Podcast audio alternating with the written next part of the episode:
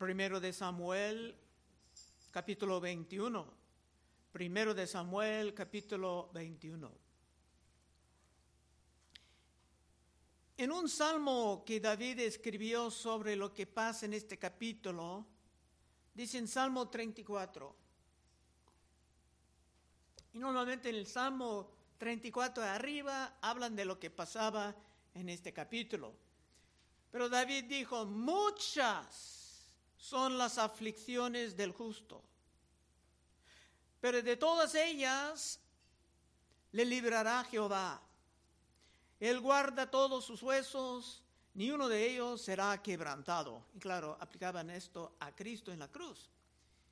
David ya estaba en una temporada en que Dios estaba preparándole con muchas pruebas y eran duraderas porque va a pasar años sufriendo dificultades con el rey Saúl. Para el santo inmaduro es fácil, normal, responder en la carne. Cuando estás, estás bajo presión. Y cuando tus circunstancias son espantosas. Pero tenemos que aprender, y ojalá ese capítulo te va a ayudar. Tenemos que aprender a responder con calma, aun cuando lo peor está pasando. Versículo 1. Vino David a Nob, el, al sacerdote Ahimelech, y se sorprendió a Ahimelech de su encuentro y le dijo, ¿cómo vienes tú solo y nadie contigo? Algo estaba raro. En inglés dice que el sacerdote estaba temblando. En el último capítulo, Jonatán despidió a su amigo del alma en paz, pero David tenía que dejar todo atrás, hasta su esposa, hasta su posición en el gobierno del rey Saúl. Ya iba a vivir como prófugo de la justicia, aunque antes era el héroe del pueblo y se fue primero al tabernáculo para hablar con el sacerdote, sabiendo que a lo mejor sería mucho tiempo lejos de la iglesia. Otra vez uno, vino David a Nob al sacerdote Ahimelech y se sorprendió a Ahimelech de su encuentro y le dijo, ¿cómo vienes tú solo y nadie contigo? David normalmente tenía soldados, bien armados a su lado, se trabajaba casi como un general del ejército. Pero en su desesperación, cayendo en la carne, su fe flaqueando, se va a mentir. Se va a mentir a alguien que está en el ministerio, versículo 2. Y respondió David al sacerdote Emelec, el rey me encomendó un asunto y me dijo, nadie sepa cosa alguna del asunto. ¿A qué te envío? Y lo que te he encomendado, yo le señalé, señalé a los criados un cierto lugar. Estas mentiras no eran necesarias. Hubiera sido mejor pedir, hablar con el sacerdote en privado o que se orasen juntos. Pero, una vez empezando a mentir, tendrá que mentir más y más, hasta poniendo este sacerdote y su familia en gran peligro. Dos.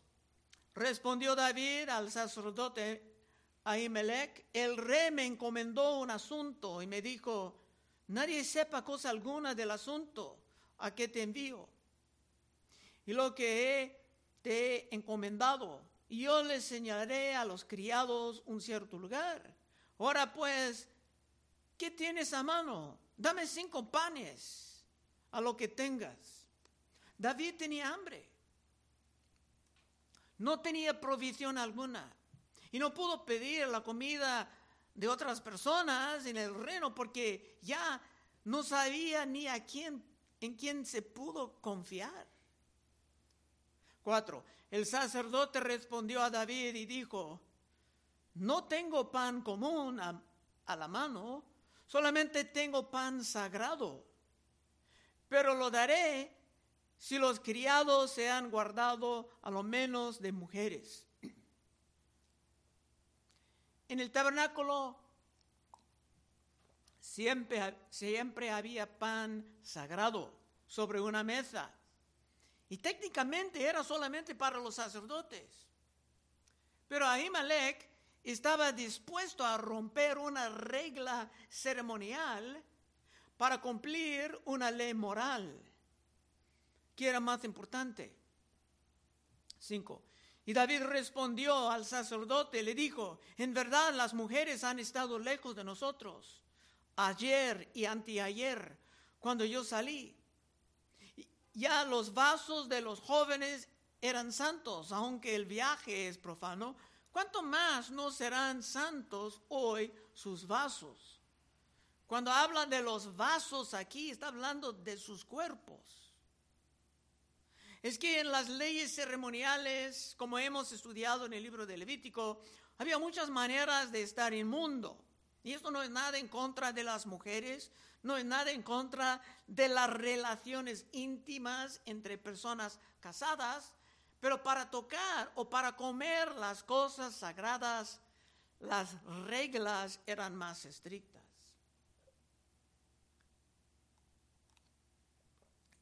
Y el hecho de que el sacerdote no tenía nada más que panes sagrados es una indicación de que los sacerdotes no eran bien cuidados por el reino de Saúl. Bajo David algo semejante jamás sucedería. Por eso él pensaba que el sacerdote tenía otros panes. Seis. Así el sacerdote le dio el pan sagrado, porque ahí no había otro pan sino los panes de la proposición, los cuales habían sido quitados de la presencia de Jehová para poner panes calientes el día que aquellos fueron quitados. Esto de romper la ley ceremonial para ayudar a uno que estaba en una situación desesperada era algo bueno, muy bueno. Y sabemos esto porque Cristo mismo citaba esa ocasión cuando se enseñaba sobre los abusos del día de reposo. En la ley de Dios, la misericordia es más importante que el sacrificio. Mateo 12.1. En aquel tiempo iba Jesús por los sembrados en un día de reposo y sus discípulos tuvieron hambre y comenzaron a arrancar espigas y a comer. Viendo los fariseos le dijeron, he aquí tus discípulos hacen lo que no es lícito hacer en el día de reposo. Pero él le dijo, dijo ¿no habéis leído? Y hermanos, muy bonito que Cristo respondió muchas veces así. ¿No habéis leído? ¿No sabes tus propias escrituras? ¿No habéis leído lo que hizo David cuando él y los que con él estaban tuvieron hambre? ¿Cómo entró en la casa de Dios y que comió los panes de la proposición que no les era lícito comer ni a él ni a los que con él estaban, sino solamente a los sacerdotes? Cristo citaba lo que hizo el sacerdote como algo bueno. Aunque no era completamente legal bajo las leyes ceremoniales. Está enseñando algo muy importante. En otro lugar, alcanzando a los pecadores, Cristo dijo el mismo sobre la misericordia. Mateo 9:10. Y aconteció que estando él sentado a la mesa en casa, he aquí que muchos publicanos y pecadores que habían venido se sentaron juntamente a la mesa con Jesús y con sus discípulos. Cuando vieron los fariseos, dijeron a sus discípulos, ¿por qué come vuestro maestro con los publicanos y pecadores? Pudiera estar inmundo, pudiera romper una ley ceremonial. Al oír esto, Jesús le dijo, los sanos no tienen necesidad de médico, sino los enfermos. Id pues y aprender lo que significa misericordia quiero y no sacrificio. Porque no he venido a llamar a justos, sino a pecadores al arrepentimiento. Y aquí Cristo estaba citando otros profetas, por ejemplo, Mequías 6:6. ¿Con qué me presentaré ante Jehová y adoraré al Dios altísimo? ¿Me presentaré ante Él con holocaustos, con becerros de un año? ¿Se agradará Jehová de millares de carneros o de diez mil arroyos de aceite? Daré mi primogénito por mi rebelión, el fruto de mis entrañas por el pecado de mi alma. Aquí estaba el profeta burlando un poco de los sacrificios. Oh hombre, Él te ha declarado lo que es bueno. ¿Y qué pide Jehová de ti? Solamente hacer justicia y amar misericordia. Y amar misericordia. Y humillarte ante tu Dios. Así que Dios estaba en favor de lo que el sacerdote hizo en dar el pan a David, pero eso no quiere decir que estaba en favor de las mentiras que David inventaba. No, sino que esas mentiras iban a resultar sumamente costosas para la familia de los sacerdotes. Así que el hermano Dagoberto predicaba el mensaje muy bien en su oración. Siete. Y estaba ahí aquel día detenido delante de Jehová uno de los siervos de Saúl, cuyo nombre era Doeg, edomita, el principal de los pastores de Saúl. Y cuando dice pastores aquí está hablando de pastores de animales. Pero ese hombre es un peligro. Ese hombre era descendiente de Esaú, por eso dice edomita. Un pueblo que realmente no tenía amor por el pueblo de Dios. Y veremos en los capítulos que sigan que no era nada sabio hablar en frente de él. Hubiera sido mejor para David hablar honestamente con el sacerdote en privado. Pero ni modo, el daño ya era hecho. 8. Y David dijo a Ahimelech, ¿no tienes aquí a mano lanza o espada? Porque no tomé en mi mano mi espada ni mis armas por cuanto la orden del rey era apremiante. Otra vez, en la carne, bajo todas estas pruebas duras y duraderas, David estaba mintiendo. Pero ahora hay un testigo, este tal Doeg, que más tarde puede acusar al sacerdote delante de Saúl de ayudar al criminal prófugo dándoles provisiones hasta armas. La situación ya es un desastre, pero David tenía que aprender hasta por sus errores, que no es bueno confiar en tu propia prudencia, sino confiar en Dios. Muchos van a morir por estos errores. Nueve. Y el sacerdote respondió, la espada de Goliat, el filisteo, al que tú venciste en el valle de Ela, está aquí, envuelta en un velo, detrás del efod. Si quieres tomarla, tómala, porque aquí no hay otra sino esta. Y dijo David, ninguno como ella, dámela. Ya David tiene la arma del gigante. Y parece que ahora estaba confiando más en las armas carnales que en las armas espirituales.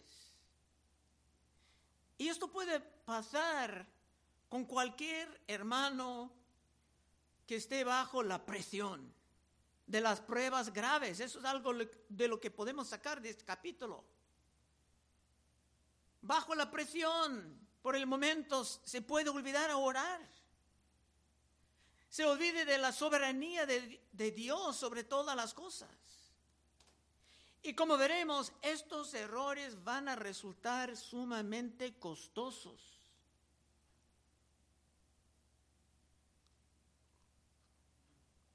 10. Y levantándose David aquel día huyó a la presencia de Saúl y se fue a Aquis, rey de Gat. Ahora la historia será aún más extraña, pero hay cosas que podemos aprender aquí. Pero ¿quién es ese hombre Aquis? Y este lugar, Gat.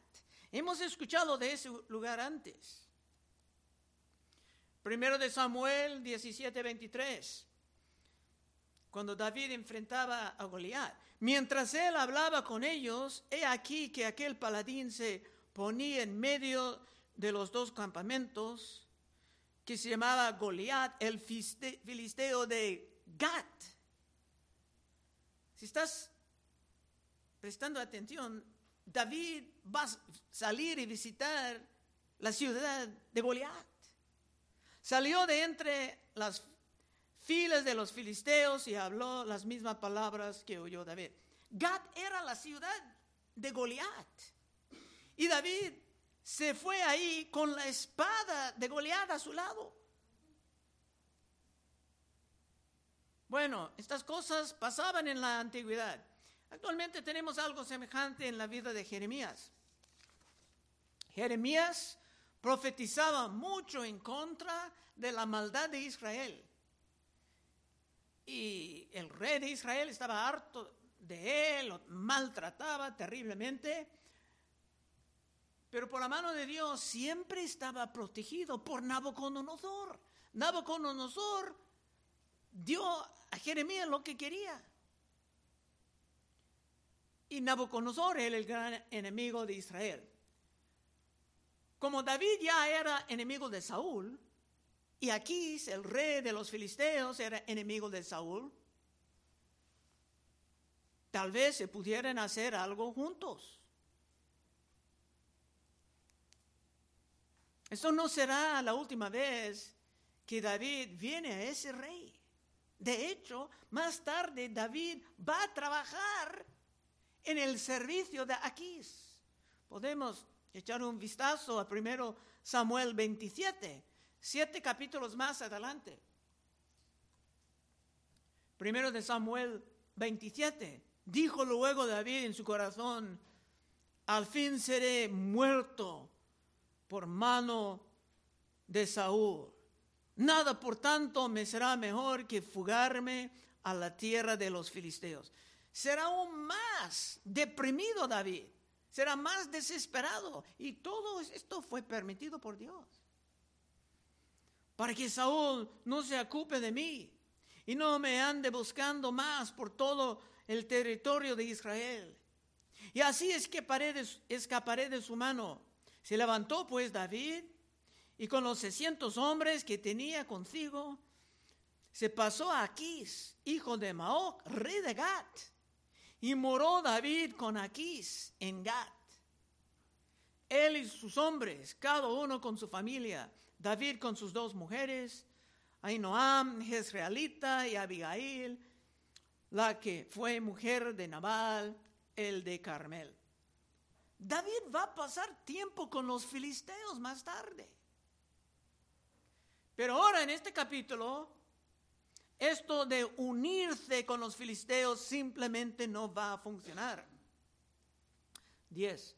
Y levantándose David, aquel día huyó de la presencia de Saúl y se fue a Aquis, rey de Gat. Y los siervos de Aquis le dijeron, ¿no es este David, el rey de la tierra? ¿No es este de quien cantaban en, las danzas diciendo, hirió Saúl a sus miles y David a sus diez miles? Todo esto era conocido entre los filisteos. Interesante que los filisteos vieron a David como el rey ya, por sus capacidades militares. Y cuando hablan de David mandando a sus diez miles, estaban hablando de diez mil de ellos, de sus compañeros. Pero parece que había un respeto mutuo entre Aquis y David. Y posiblemente el rey Aquis tenía problemas con ese olear y estaba agradecido de tenerlo eliminado. Pero en este momento no era posible para David encontrar refugio con ese príncipe, que no estaba en el plan de Dios esta vez, y era malo para David poner su fe en los príncipes. Dios iba a escribir en Salmo 118, 9, mejor es confiar en Jehová que confiar en príncipes. Y David estaba hablando de experiencia. David compartía mucho de lo que aprendía en sus salmos. Y si tú quieres evitar muchos problemas, puedes aprender el mismo en los salmos, o si eres más bravo, puedes repetir todos los, sus problemas con el dolor que se traigan. Pero David estaba aprendiendo mucho en este capítulo, aunque mayormente estaba aprendiendo por sus errores, por su falta de fe, cuando estaba bajo la presión enorme. 12. Y David puso en su corazón estas palabras y tuvo gran temor de Aquis, rey de Gad. David no sabía si ese rey iba a matarlo ya. Por todas las veces que ha sufrido derrotas por la mano de David. Pero no, sino que algo aún más extraño iba a pasar. Otra vez 12. Y David puso en su corazón estas palabras y tuvo gran temor de Aquis, rey de Gat. Y cambió su manera de comportarse delante de ellos. Y se fingió loco entre ellos. Y escribía en las portadas de las puertas.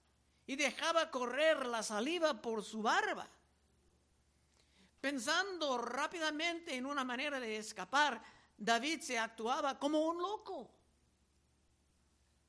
Y se esperaba que, como era la costumbre de los tiempos, era considerado un error entre los paganos, era un error molestar a los locos porque era algo, una manera de provocar a los dioses. 14. Y dijo Aquis a sus siervos, he aquí veis que este hombre es demente. ¿Por qué lo habéis traído a mí? Es posible que Aquis no quiso matar a David, sino que lo vio como un hombre muy útil y de hecho más tarde David estará trabajando con él, pero no era el momento de recibirlo. Último verso 15. ¿Acaso me faltan locos? Obviamente había muchos locos entre los filisteos.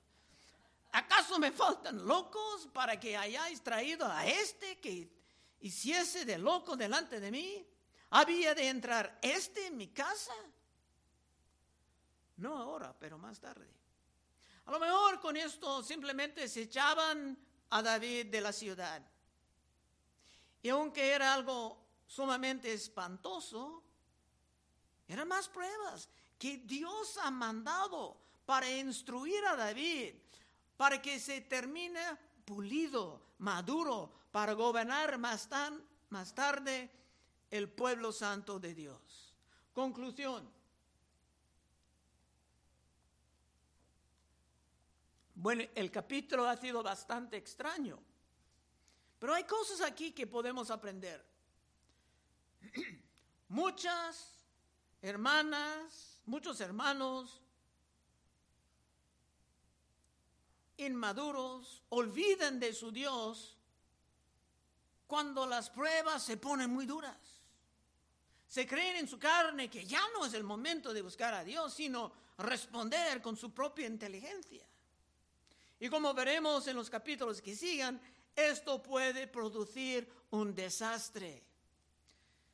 Pero tenemos que observar que no es nada extraño ver a los justos sufriendo las aflicciones y las pruebas. Otra vez, Salmos 34, 19, que David escribió respondiendo a lo que pasaba en, esta, en este capítulo. Muchas, muchas son las aflicciones del justo, pero de todas ellas le librará Jehová. Él guarda todos sus huesos, ni uno de ellos será quebrantado.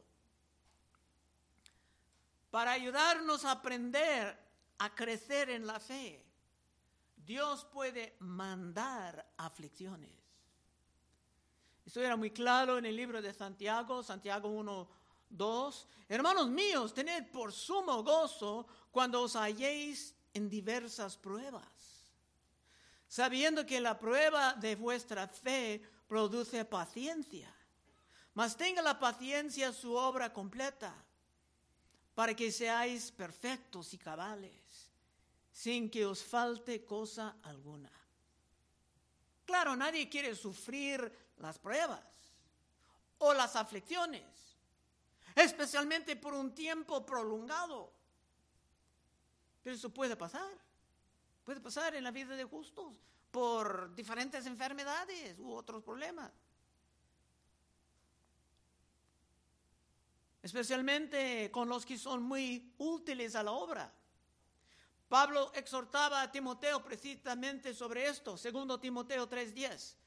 Pero tú has seguido mi doctrina, conducta, propósito, fe, longanimidad, amor, paciencia, persecuciones, padecimientos como los que me sobrevinieron en Antioquía, en Iconio, en Listra, persecuciones que he sufrido y de todas me ha librado el Señor.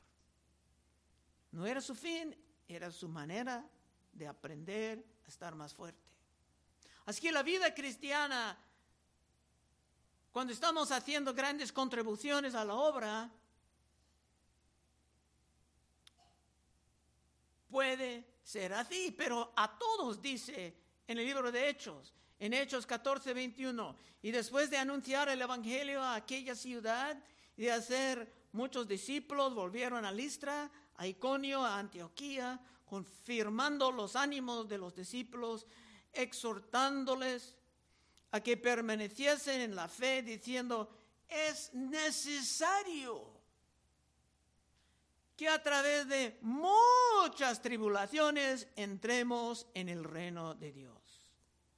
Eso es algo que a veces no se quieren escuchar en la iglesia moderna.